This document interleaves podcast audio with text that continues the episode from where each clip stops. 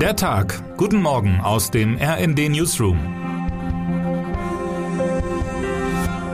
Es ist Freitag, der 18. März. Volodymyr Zelensky scheut weder große Gesten noch große Worte. Gestern hat der ukrainische Präsident zugeschaltet per Videoleinwand in bewegenden Worten im Bundestag seinen Unmut über die in seinen Augen viel zu zögerliche Haltung der Bundesregierung im Ukraine-Krieg gesprochen.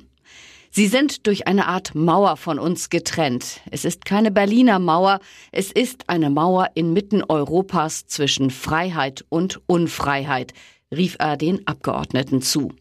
In ruhigem Ton warf er der Bundesrepublik vor, an dieser Mauer mitgebaut und nicht genug getan zu haben, um den Krieg zu verhindern.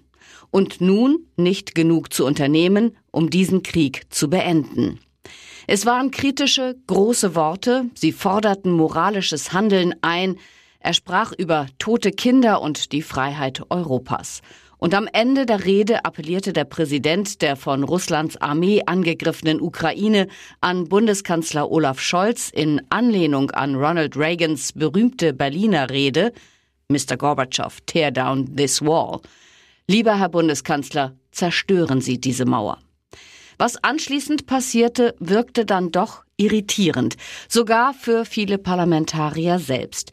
Die Abgeordneten applaudieren stehend, dann verschwindet Zelenskys Konterfei von dem Videobildschirm und Bundestagsvizepräsidentin Katrin Göring-Eckardt gratuliert zwei Abgeordneten zum Geburtstag. Statt einer Aussprache zum Ukraine-Krieg arbeitet der Bundestag die Tagesordnung ab. Gewissensfrage Impfpflicht. Wie das deutsche Parlament mit Zelensky und seinem Land am Donnerstag umgegangen ist, ist an Peinlichkeit nicht zu überbieten. Einfach würdelos, kommentiert RD-Parlamentskorrespondentin Christina Dunz.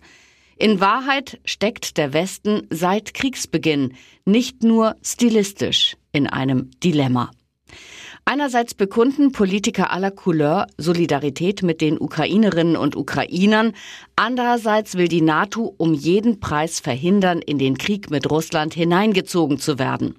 Wenn Olaf Scholz wenige Stunden nach Zelenskys Auftritt im Bundestag betont, dass Deutschland an der Seite der Ukraine stehe, dann stimmt das eben nicht so ganz, denn die Ukraine steht im Krieg.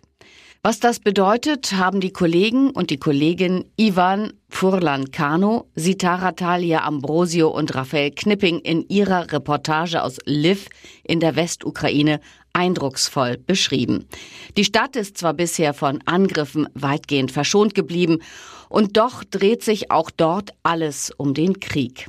Wichtige Baudenkmäler werden eingehüllt, es werden Straßen gesichert und Tarnnetze geknüpft, zwischendurch immer wieder Luftalarm. Und zwischen all dem gehen die Kinder zur Schule und auf den Plätzen singen Straßenmusiker. Keiner weiß, ob morgen hier eine Rakete einschlägt, zitieren die RD-Autoren Andrei Sadovny, den Oberbürgermeister von Lviv. Wie wichtig gründlich recherchierter, unabhängiger und kritischer Journalismus ist, wird uns dieser Tage auf besonders erschreckende Weise vor Augen geführt. Der Blick nach Russland zeigt uns, dass dieses hohe und im Artikel 5 des Grundgesetzes verankerte Gut keineswegs selbstverständlich ist, schreibt RD-Chefredakteur Marco Fenske. Um Sie künftig noch besser mit relevanten Nachrichten und Hintergründen versorgen zu können, haben wir unser Digitalangebot rnd.de technisch und optisch modernisiert und optimiert. Auf der Startseite von rnd.de sehen Sie auf den ersten Blick, welche Schlagzeilen gerade wichtig sind. Durch die chronologisch einlaufenden News im Ticker sind Sie rund um die Uhr auf dem aktuellsten Nachrichtenstand. Unsere neuen Storytelling-Formate heben die spannendsten Artikel zu den Themen der Stunde hervor unser modernisiertes Layout und die neue Navigation machen es Ihnen noch leichter, sich schnell zurechtzufinden und in der Tiefe zu informieren.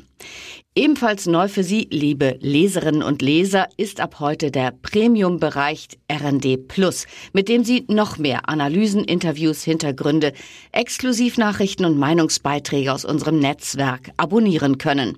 Wir würden uns freuen, Sie auch hier begrüßen zu dürfen. Termine des Tages. Brüssel. Belgien trifft voraussichtlich Entscheidung über Atomausstieg.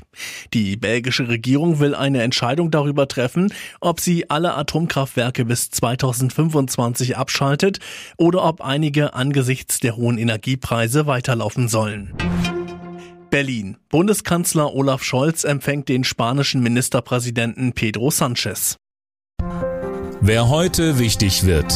Wenn heute der Bundestag zusammenkommt, ist es ein besonderer Tag für Bundesgesundheitsminister Karl Lauterbach. Der sachkundige SPD-Politiker gehörte bislang zu den unermüdlichen Mahnern in der Corona-Pandemie. Nun hat er, auch auf Drängen des Koalitionspartners FDP, einen massiven Abbau der Corona-Maßnahmen vorgeschlagen.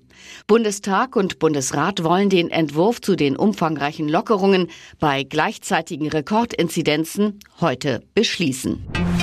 Und jetzt wünschen wir Ihnen einen guten Start in den Tag. Text Dirk Schmaler, am Mikrofon André Glatzel und Christiane Hampe. Mit rnd.de, der Webseite des Redaktionsnetzwerks Deutschland, halten wir Sie durchgehend auf dem neuesten Stand. Alle Artikel aus diesem Newsletter finden Sie immer auf rnd.de slash der Tag.